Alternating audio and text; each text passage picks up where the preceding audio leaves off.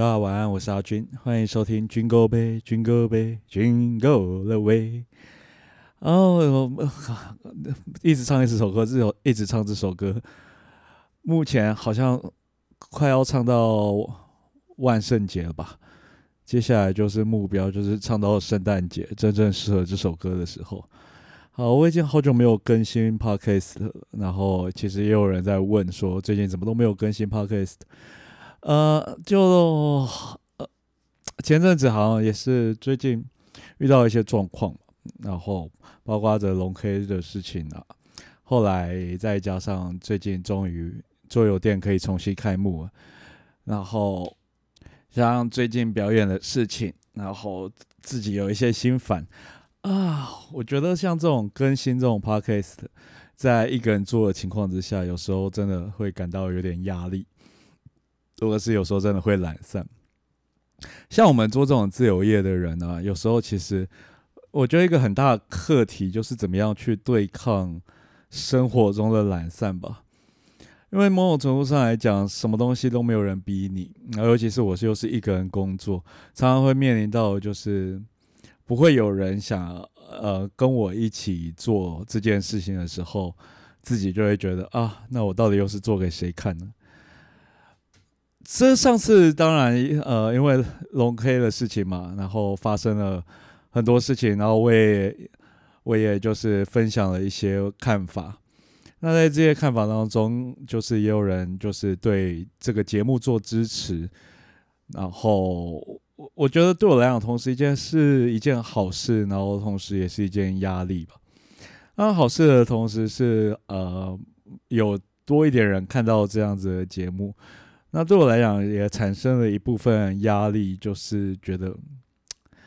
大家是 就都真正。会不会就真的又想要听喜剧圈的黑暗面之类的？但是我自己其实不是很想要讲有关喜剧圈的一些内幕，因为有时候我讲的事情不见得，就是你们也不见得真的是，也是我自己片面的讲法嘛。那跟事实发生什么事情也不见得是完全一致。当然，我是属于喜剧圈比较边缘的人啊，所以某种程度上来讲，我在讲这些话的时候，比较没有过多的利益牵扯，所以我可以比较轻松的把一些我觉得比较客观的事实跟大家讲。但是如果可以的话，我还是不希望这个节目会变成这个样子。我希望还是能够分享一些轻松的日常的事情来给大家，所以最近重新调整一下心情，然后接下来就再度的去面对自己到底想要什么东西。后来觉得说，我觉得这个 podcast 对我来讲就像一个我自己的呃心情，或者是一些日常记录，记录我在喜剧圈，甚至。在做这样子的一个自由表演者的过程当中，呃，学到的、认知到的，然后发生的事情。所以，如果就是继续收听这个节目，是希望得到喜剧圈更多内幕的，就是很抱歉。呃，我也不是不愿意分享，就是如果有机会，然后或是有任何。我可以分享的事情，我也可以愿意跟大家分享，但我不希望这个节目被定调成这个样子。所以呢，就是我重新整理自己的情绪，然后重新整理自己的心情，然后重新出发，就是还是希望就是以我自己想要的这一面跟大家分享。那合则来，不合则去。那也希望大家就是在这个节目当中可以。就是跟我一起分享，然后我们可以在这样子一个节目，因为毕竟就是你知道，就是一个没有什么人的小框架当中，然后我们可以去谈一些我们都想要聊的话题。这是我一开始想要做这个节目，我觉得自己最真实的心情吧。好，话说了那么多，就是前言讲了那么多，那接下来就来分享我最近发生的一些事情。我最近在礼拜一的时候，然后做了一个就是即兴排练的一个练习，它里面包括了即兴排练跟独剧排练，然后一次参加只要一百块钱，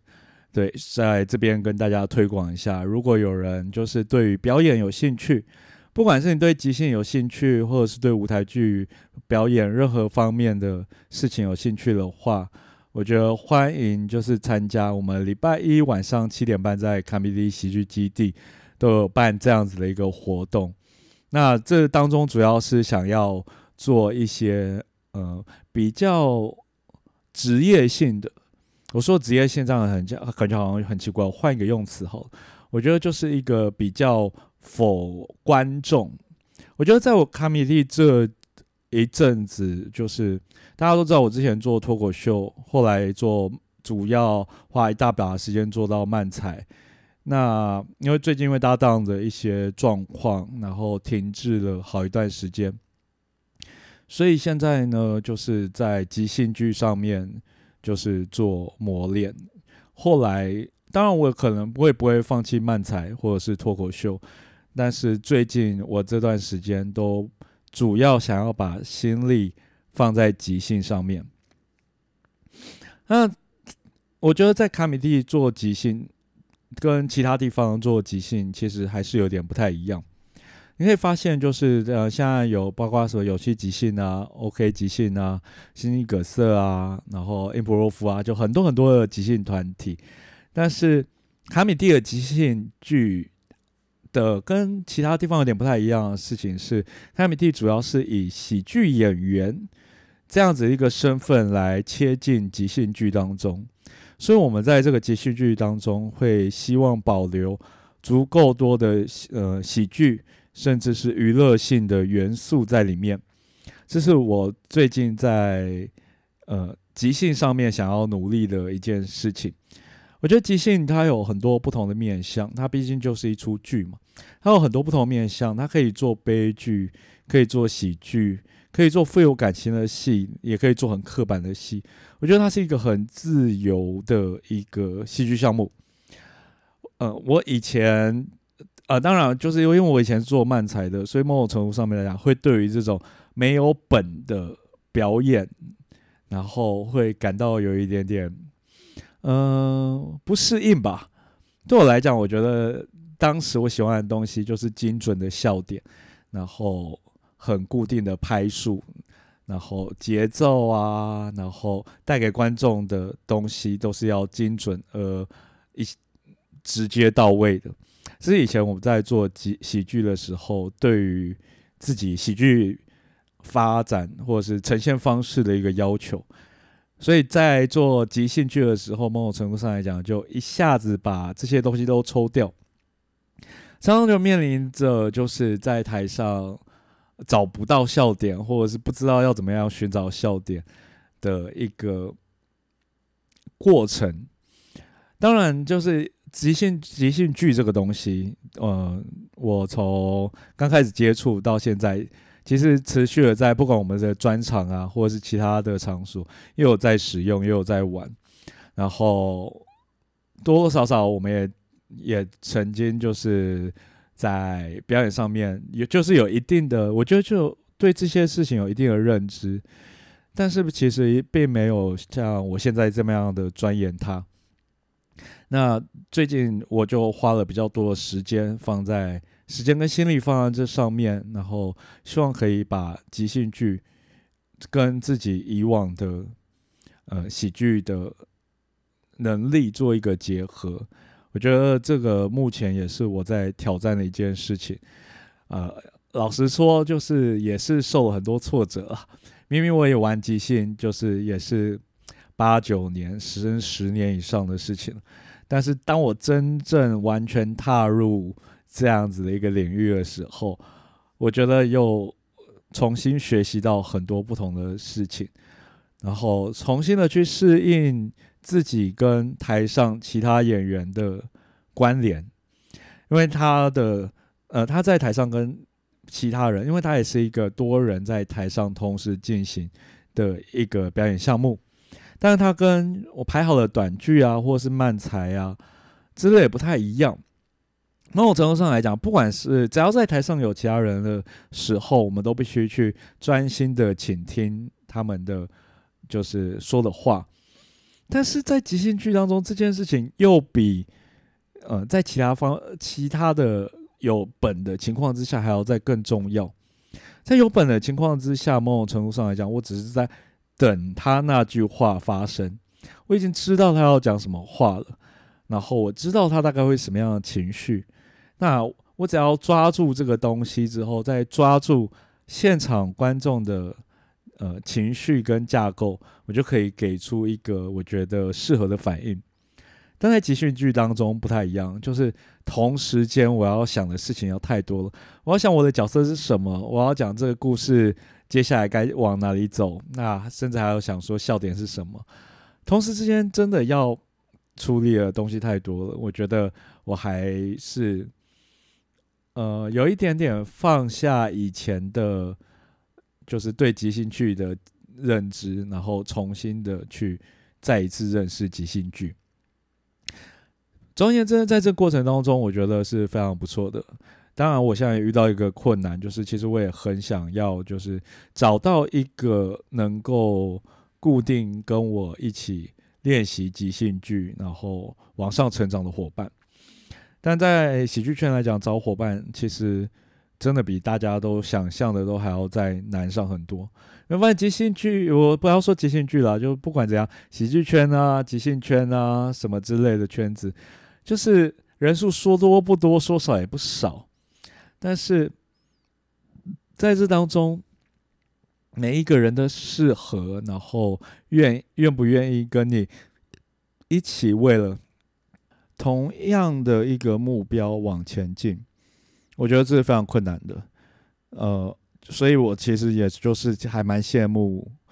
因为我你大家也知道，就是我曾经有一个就是跟我非常契合的一个搭档，那我们也一起合作了十年的时间，那也是在最近他人生发生一些转变，于是要重新开始思考自己表演上的道路。所以对我来讲，就是真的觉得，就是十年的努力，某种程度上来讲，在那一块就是必须重新打掉，然后再次的去面对、找搭档，然后排练、熟悉、培养默契。这件事对我来讲，其实我现在要做这件事情的压力非常大。但目前来讲，就是先慢慢的。先从自己的基本实力开始培养吧，这我现在的想法了。那所以也欢迎，就是对于即兴，或者是对于啊，刚好还没讲到独剧嘛。我们在后半段会有独剧的演出，那这独剧的呃练习主要是为了否一些呃表演者，如果包包括你是不是本科生的表演者，但是对表演、对戏剧有兴趣的。我可以希望大家一起学习怎么样去读一些经典的剧本，可以去理解一些经典的剧本，然后每一个人对于这个剧本的诠释方式跟理解，对角色的功课，这样子每一个人都会呈现不同的面貌。这个读剧的练习团，我大概也是从疫情的时候就开始进行，现在大概也有一个两三个月以上的时间吧。那我自己是觉得，目前做下来对于我的表演啊、角色功课啊，都是有一定的帮助，所以我就成立了在礼拜一晚上，呃七点半开始，然后一直到十一点半，然后分上下半部，上半部是即兴表演，那下半部是独剧练习，然后欢迎就是喜欢。或者是对这方面有兴趣，想要来接触看看的，我每次就是着收场地费一百元，然后就是希望大家可以有机会的话就过来，大家一起玩玩。好，嗯，最近大家有看什么样就是剧啊，或者是动画之类的？我其实，在前前几天吧，发现了一个不错的动画。其实我觉得这件事蛮有趣的，就是，呃，毕竟我这现在是做表演的，所以跟表演相关的，甚至包括艺术啊、美术啊，某种程度上来讲，我都觉得，呃，还蛮有趣的，就是会引起我的兴趣。然后最近看到一个叫做《蓝色时期》的动画，它是漫画改编过来的动画，在 Netflix 上面就有看到。然后他是在讲一个高中生，就是因缘际会之下看到他学姐画的油画，然后从就是一个爱玩但是功课很好的高中生。临时决定在高二的时候决定开始学习画画，并且立志要考上东京艺术大学的一个故事，而且非常有趣。就是我本身对于呃画画画美术啊，就是这种美感的东西，其实也蛮有兴趣的。它里面有提到，就是非常多相关的一些知识啊，有一些看法啊，包括这呃，我觉得他。开篇就提到说，就是当我们去看一些画，比方说毕卡索的画，有时候会有时候会觉得，呃，这个画也太简单了吧？我记得我当时，呃，以前我在学色彩学的时候，那时候老师就给我看了一幅画，那幅画真的很简单，那是呃彼得蒙德里安的一个格子画，你们有机会可以上网查。它其实就是几个不同的格子线条组合而成，然后当时听我我我忘记当时听到的价格是多少，反正就是一个天价，然后所有人都觉得这种画谁画不出来啊？但我到现在，其实我我说认真的，我到现在都不知道为什么那幅画可以卖那么贵。不过据说，呃，呃，据说，因为我也没有看过原画，对。据当时我的色彩学老师说，如果有一天你去看原画的话，你就会感觉到就是完全不一样的就是感受。他说他用的颜色啊，然后什么巴拉巴拉巴拉的，其实我也听不太懂。但总而言之，这件事情，但但虽然听不太懂，但是当时就是我自己对于这件事情，就是真的还蛮好奇的。然后偶尔就是有机会的话，其实我也的确有去呃美术展啊，或者是一些画展啊来去看。嗯，我觉得好像有时候会就真的感受到那种原画或者是照片上感受不出来的美感，但是又有时候觉得这是不是只是自己的 gay 拜心情在作祟而已。就这样，我觉得，呃，有趣的事情就是艺术就是这样子嘛。每一个人看，然后每一个人感受不一样。之前不是有一个很有名的，就是香蕉贴在那个用胶带贴在墙上，就是一幅艺术作品。那总而言之呢，这部动画呢，就是在讲述很多跟美术有关的一些想法或者是一些概念。我觉得蛮有趣的，有和有机会或者是对这方面有兴趣的人可以去 follow。那顺便就是额外再推荐一部一部漫画叫 A R T E，然后中文好像叫阿尔蒂阿尔蒂。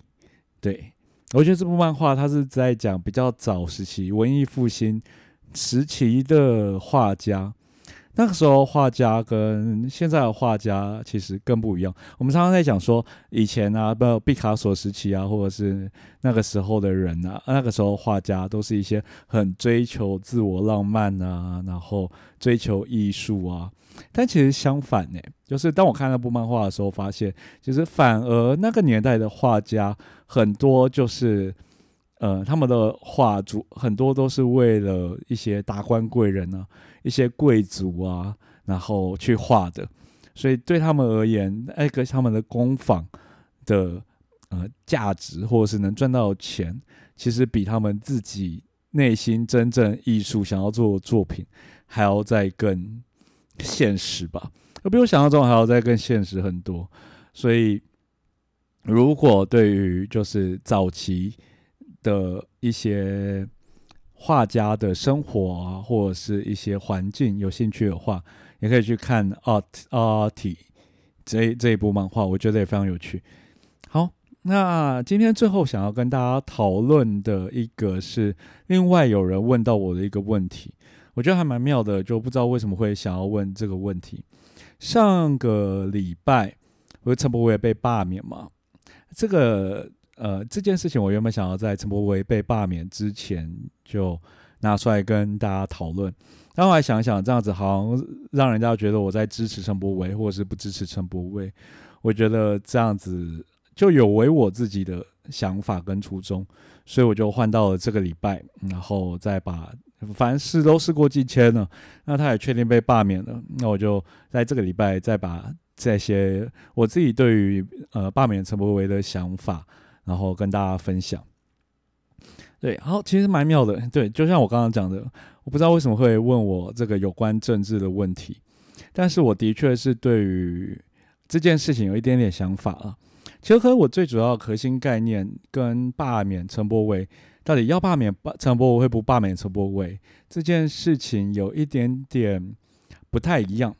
其实，在我自己心中，其实最核心的想法是我本身就不是非常喜欢罢免制度这个东西。这件事很有趣，就是呃，如果你从小到大的生长的话。然后你又是很赞成民主制度的人，你就会发现，就是在你的呃脑海当中，多多少少都会有一种觉得选举跟罢免都是好东西。像我们有，那就是能够用票让政治人物上位，那我们也应理应要能够用票让他下台嘛。很多人对于这件事情就是觉得是理所当然的，但是。我对于这件事情的想法，其实跟大家有点不太一样。为什么呢？我觉得这件事情要讨论到民主制度这样子一个东西，很多呃，对于我们去选上选选举一个政治人物来帮我们就是执行公务这件事情，其实有两个不同层次的看法。第一个看法呢是。我选了这个，因为我不懂政治嘛，我不懂怎么样治理一个国家，所以我选择了一个懂懂得做这件事情的人来帮我们去治理国家，这是其中一个看法。那第二个看法呢，就是我选择了这一个人，这个人呢是代表我们民众发出我们民众普遍想法的声音的人。是什么什么意思呢？就是我选了这个人，比方说，当我选这个人，他就必须去做出，呃，就是人民觉得对的，或是觉得应该要做的事情。好，这样理论上来讲，就是刚刚不管两个，呃，两个事情听起来好像都很正确，就是不管你是代替我执行这个决定。或者是代替我发表我的声音，这两件事情乍听之下好像都是对的。那实际上来讲，就是呃，也我也不没有办法说哪个是对，哪个是错。但我个人比较偏向就是第一个制度，就是我们选出一个政治人物，是希望他代替我们去做我们不懂的决定。那这个当中有什么区别呢？一个我自己觉得一个想法，这个感觉就是，呃，我们现在有有一个感觉就是，我们去找一个，比方说我们找一个设计师来去帮我们做设计，然后，嗯，我们找这个设计师是想要借助他的美感，借助他的经验，做出一个很棒的作品，还是想要让他来做出我们想要的作品？这个东西是两个不太一样的东西。如果说是做出他自己觉得好的作品，这就是代表我们尊重他，我们尊重他的专业。因为我们不懂设计，我们不懂美感，所以我们尊重他的专业，希望他做的最好。那即使他做出来的东西我不太喜欢，但是根据他的经验、他的想法，这个东西是好的，于是我们相信他。那另外一个呢，就是他做出来的东西必须百分之百合我们的意，我们想要做出来就是这个东西。那这个人有什么问题点呢？那问题点就在于说，人民到底是笨还是聪明的？我觉得这个是一个很有趣的例子。我记好像记得在呃《王牌大律师》里面，曾经有一段就是在聊到这件事情，就是人民所相信的事情到底是不是正确的事情？那政治人物该执行的制度到底应不应该违背人民的集体意识？我觉得这是一个非常有趣的一个想法跟概念。我打个比方，就是假设说，呃，这样像我们对于呃同性恋婚姻是个有共识的一件事情。那假设说我们现在是没有共识的情况之下，全台湾是觉得同性恋婚姻这件事情是不对的。那政治人物到底应不应该？就是因为我觉得。呃，同性恋婚姻是对的，所以我违背了人民的，就是意志，然后强硬的去决定这件事情。我觉得这个是一个蛮有趣的一件事情哦，因为我们完全你很难去说这两件事情哪一个地方是完全错误的。但是我个人就是比较偏向人民群众是愚蠢的，因为我们。就是不懂嘛，我们学习的东西就不是这个东西，所以因此我们才需要另外一个人来去帮我们做判断。比方说，当我去做呃剪头发的时候，呃，某种程度上来讲，呃，我可能会有我想要的发型，但是如果设计师跟我讲说怎么样的发型应该比较适合我，那。某种程度上来讲，我会喜欢去尊重这些专业，因为这些就是他们常年下来培养出来，花时间在这上面所得得到、所理解的专业知识，这是我个人比较喜欢去做的一件事情。所以，大家在谈论罢免这件事情之前，我们必须得思考的一件事情，就是我们能不能够接受让政治人物做我们不喜欢的事情。很多时候，其实，呃，这是民主的优点，也是民主的缺点。民主其实，民主制度其实一直以来有一个最大令人诟病的一件事情，就是这件事情如果没有办法得到选票的话，就极少有人愿意去做。如果今天做这件事情，对于呃我的选民来讲，他们没有办法满意。虽然我觉得这件事是对的，或长久来看。就是在五年、十年后，这件事情会发酵，全台湾会因此得利。即使我内内心有这样的想法，但是只要呃我的选民没有办法因此把票投给我的话，那我就不要做嘛。那这这是目前来说，呃，民主制度，呃，我觉得是目前来讲最大的问题所在。那我们可以看到，就是呃呃。韩国、南韩，某种程度上面来讲，呃，不管是南韩或者是中国，对，尤其是中国，我们都知道中国有一些嗯呃独裁的地方。那或许对于我们民主体制来讲，相对起来可能没有那么的嗯，觉得没有办法那么习惯这件事情。但是独裁体制之下，也有一些就是他们才能做得到的事情。就只有他们才可以不经由人民同意去做他们觉得是正确的事情，所以，呃，不得不说，我们必须去老实的承认，这的确是民主民主制度之下带给我们的，呃，最大的缺点。那是只是根据着民主制度带给我们的优点，比起民主制度带给我们的。优点来说，我们更愿意去相信民主制度。我们只是做出这样子的选择，我们不不能说民主制度是一个百分之百没有任何问题的好选择。我觉得这个是，如果说对对于现在的政治状况有一些概念的话，我觉得大家都会去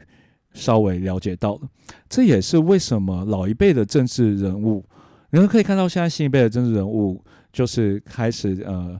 认真的问政啊，谈论事情啊，可是老一辈的政治人物会很擅长去操纵一些省级情节啊，去操纵一些呃意识形态，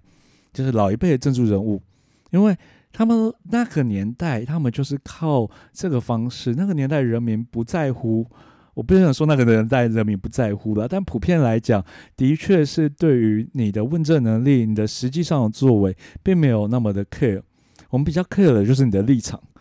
当时最 care 的就是你的立场，你到底是站哪一边的？你到底是支持什么，不支持什么？那这件事情某种程度上面来讲，也是目前我们会看到有一些很荒腔走板的咨询。或之所以会出现，也是一些那些老一辈的政治人物还没有办法意识到我们现在年轻人想要，或者年轻人看到的是什么，所以才有人去逼侯友谊说：“你到底就是愿不愿意跳出来，就是反对中共那攻击绕台的事情嘛？你愿不愿意跳出来讲嘛？”那老实讲，就是侯友谊就是一个新北市的市长啊，这件事跟他屁事啊，就是。就算他愿意不愿意，新北市总不能新北市一群人独立跑出去抗共吧？这就是不合逻辑的一件事情了。但是对于那个年代的政治人物来讲，这个就是他获得利益的方式啊！我就是用这个方式把你打到说啊，你就是你就是舔共嘛，那我就是不舔共嘛，就是我就是很屌嘛，那你投给我就对了嘛，你管我的政治，你管你的政治到底做了什么？你管你到底？就是做了哪些对人民好的事情，我不管，反正你就舔共嘛。我觉得这个，呃，像呃，还还有那个，呃，最近不就最近很超多这种事情。柯文哲不是也有人咨询他说，为什么你不去？你愿不愿意就是念一遍念一遍蔡英文的那个四大声明之类的，就一样一样的事情啊，就一样的道理啊。那所以回这个就是目前我们民主制度，呃。出现的状况跟问题，一个政治人物上任之后，其实很难去考虑到四年以后的政见。如果这件事情要在四年以后才会发酵，才有人看得出来它的好的话，基本上没有人会去考虑。或者是说这件事情，呃，即使它是好事，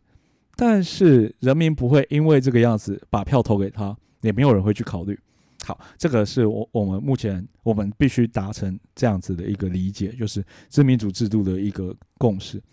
好，那回到罢免，那罢免上出了什么问题呢？其实罢免就是更进一步的去拓展这个民主制度的劣势。某种程度上来讲，就是同样的，它既增强了民主制度的优势，就是我不喜欢你不做不好，我就可以让你下台。但同样的，它也增强了民主制度的劣势，对于这些呃候选人啊，或者这些呃政治人物来讲，他就算我今天我今天上台之后，我想做一件真的好的事情，但是人民可能会不会谅解，他也不敢做，就再也不敢做。即使他愿意拿他的政治生涯做赌注，但是他也再也不敢做这件事情，因为他会被罢免了。那既然如此，我为什么要做呢？我就是舔你们屁眼，不是？好不抱歉，这样讲有点难听。那就是某种程度上来讲，就是扒着人民不放嘛。那我我不敢说抱着人民不放这件事一定是坏事，但相对起来，的确也让台湾的嗯政见一定会开始束手束脚的嘛。如果有任何跟就是呃，比方说你们有任何技能，然后去跟你们公司上司，或是去跟甲方那种外行人去。联络去联系的人，你们就一定会懂这种事情呢。常常就是你就会觉得说他们什么都不懂，然后可是他们有权利在这边比手画脚。那你为为了为为了就是拥有这份工作，你唯一能做的也就是有跪舔嘛，要不然就是不干嘛。所以呃，罢免其实某种程度上来讲，突加强了这样子的一个民主的劣势。而其实当初在韩国瑜罢免的时候，我就是很不赞成韩国瑜罢免。其实我当时，呃，就是一直在想说，希望不要罢免韩国瑜，因为罢免韩国瑜之后，就诚如现在所见的，就会大家就是好啊，你罢免我的，那我也罢免你的嘛。我们就来看嘛，就是谁罢免谁嘛。那出现这件事情最大的危害就是第三方政党。就是那些小党，因为通常呃这些小党当时能够上位，通常靠的就是一时的情绪嘛。好，有时候就是我第一时就是不高兴就有势力，我就是想要赌赌看这些新的势力。那可是很也很实际的，就是罢免这件事情，如果从此变成了常态，那这些旧有势力就有足够的时间跟足够的金钱能力来去推翻你嘛，来去把政权重新拿回来。那我觉得这个就是在陈柏维事件里面，就是他就是这这次罢免风波以来，我觉得出现最大的问题点，就是因为他是小党，然后背后得不到足够多的支持，最后就是地方势力，然后我不敢说一定是地方势力了，但是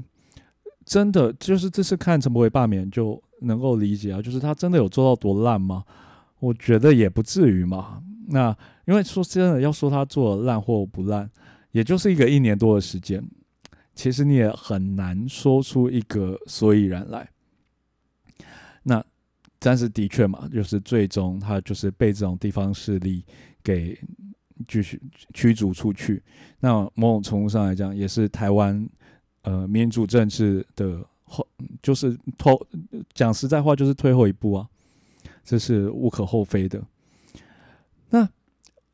这件事蛮有趣的，就是大家这样就觉得，呃，罢免制度是民主国家里面必须得拥有的。但实际上去看到整个世界的先进的民主国家，其实拥有罢免制度的人其实不多，有非常多的国家开始就是想要移除罢免制度这个事情。那原因也是。呃，之前所讲的，某种程度上来讲，罢免制度反而会让政治人物更不愿意去做一些违背民意的事情。那民意不永远都是正确的，人民想要的事情绝对不是永远都是对的。真正能够推动进步的，很多时候其实是少数人做出的正确、呃聪明的选择，而不是多数人的情，靠着多数人的情绪。然后多数人的事不关己，来去做这种暴走性的政见或者是政策，所以呃，跟大家讲一个有趣的故事哈。美国它算是一个非常频繁推动罢免的一个国家，但在五五十一州里面，只有三十九个州可以对公务人员进行罢免。那只有十九个州可以对州级以上的公职人员进行罢免。那至于总统，其实是不能罢免的，他必须经过更严格的弹劾案才能够进行罢免。那在被誉为就是民主典范、最喜欢进行沟通的瑞士，它里面有二十六个州，其实只有六个州可以进行罢免。所以由此可知，就是。而且罢免其实并不是一个真正就是一个常态，并不是一个所有国民主国家都拥有的一项法律。那当然，之所以会造成这样子一个情况，一定也是为了考量，就是避免政治人物被民意所钳制，来无法进行一些政见所发展出来的一个制度。另外有一个有趣的小故事，可能可以。作为就是我对这件事情的总结，在美国的洛杉矶，曾经有呃五位议员因为把公共设施税调涨到六趴，然后被民众罢免。但是讽刺的是，后来新上任的议员却发现，如果说不把不调涨税的话，的确市政是没有办法顺利的运行，很可能图书馆、消防队之类的，甚至还必须得裁员。所以呢，之后这后来上任的议员呢，甚至把公共设施税提高到八点二五趴，大家就可以发现，就是前面被罢免的五位议员何其无辜。所以我觉得要讲这件事情，就是嗯，比起想要跟大家讲说赞成罢免制度或是不赞成罢免制度，我觉得更需要去思考真正的就是罢免制度后面。带给大家的含义，罢免绝对不是一个根据情绪啊，或者是根据就是呃你不希望他不喜欢他的行为，不喜欢他的某些证件，不喜欢他什么，然后就轻易的实施的一个制度。因为某种程度上来讲，这个制度最终如果被滥用的话，绝对就会变成就是所有就是比较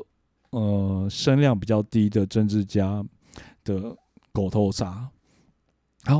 我们今天就是在这方面，聊聊的有点多。但这是我对于罢免制度的一点想法。那如果有任何人对于今天聊的事情呢，有任何想法想要跟我分享的话，一样哦，我们在下面的信箱，你可以留任何你想要说的话。或是有任何想要问的问题，也可以在下面的信箱跟我讲。那有机会的话呢，我也会像今天这个样子跟大家分享一下我对这些议题的想法。那希望带给大家就是对于这些事情，不管是跟你相同或是不同的一些看法跟观念，那都希望大家喜欢。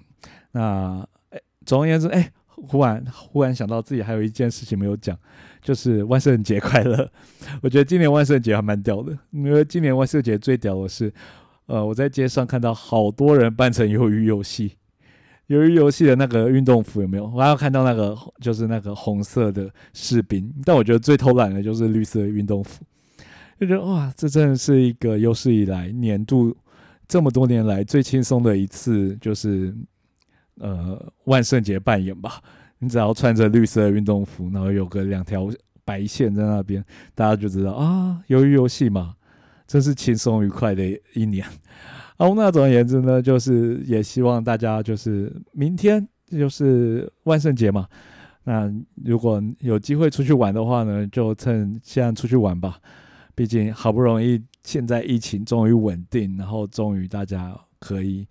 慢慢的走出来，然后比较不用像以前那么害怕。那也希望大家都能够度过一个愉快的夜晚。那就谢谢大家，我们下个礼拜见喽。